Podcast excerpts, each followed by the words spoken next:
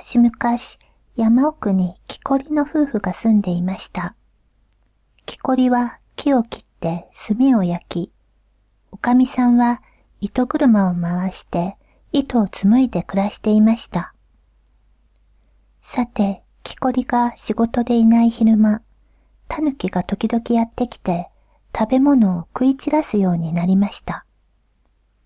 それで夫婦は鍋やおひつに大きな石を乗せて、タヌキに食べられないようにしました。それでもタヌキは夜になるとやってきては、家の前でポンポコと腹包みを打ったり踊ったりして騒ぎます。夜に寝られなくなった木こりは腹を立てて言いました。今に見ておれ。罠を仕掛けて捕まえてやる。それから数日後、月の綺麗な晩におかみさんが糸車を回していると、障子の破れ目から狸の黒い目玉がくるくると動いているのが見えました。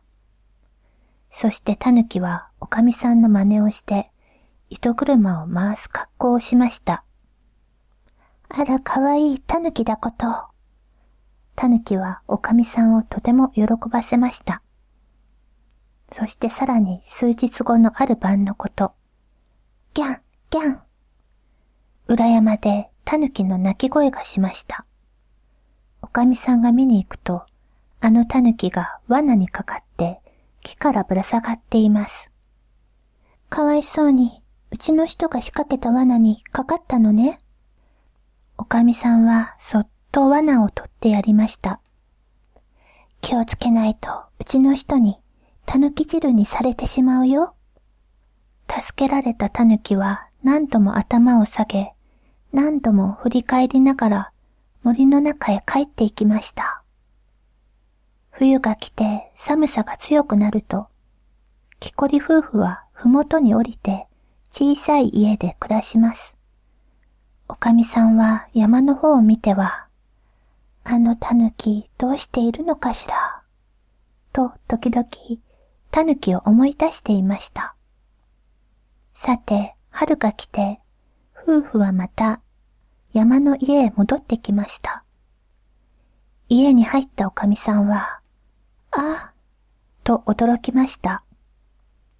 埃だらけになっているはずの糸車がピカピカに磨かれていて、その横には真っ白な糸が山のように積まれているのです。不思議なことを、おかみさんがぼーっと見ていると、さあさあ、いつまでも突っ立っていないで家の掃除をしろ。木こりはそう言うと、炭焼き釜を見に出て行きました。掃除を済ませたおかみさんが、かまどでご飯を炊いていると、キーから、キーから、と糸車の回る音がしてきました。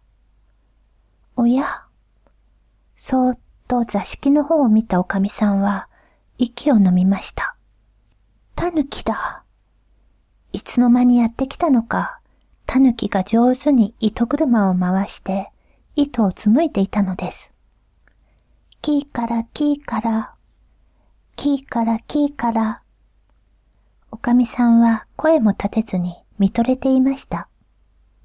たぬきは一通り巻き終わると、糸を外して、いつもおかみさんがしていた通りに糸をきれいにまとめて積み重ねます。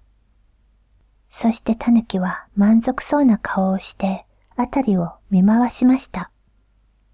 その目がおかみさんの目と合うと、たぬきは嬉しそうにお辞儀をして森へ帰っていきました。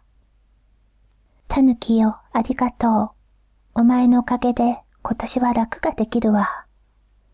おかみさんは恩返しをしてくれたタヌキをいつまでもいつまでも見送りました。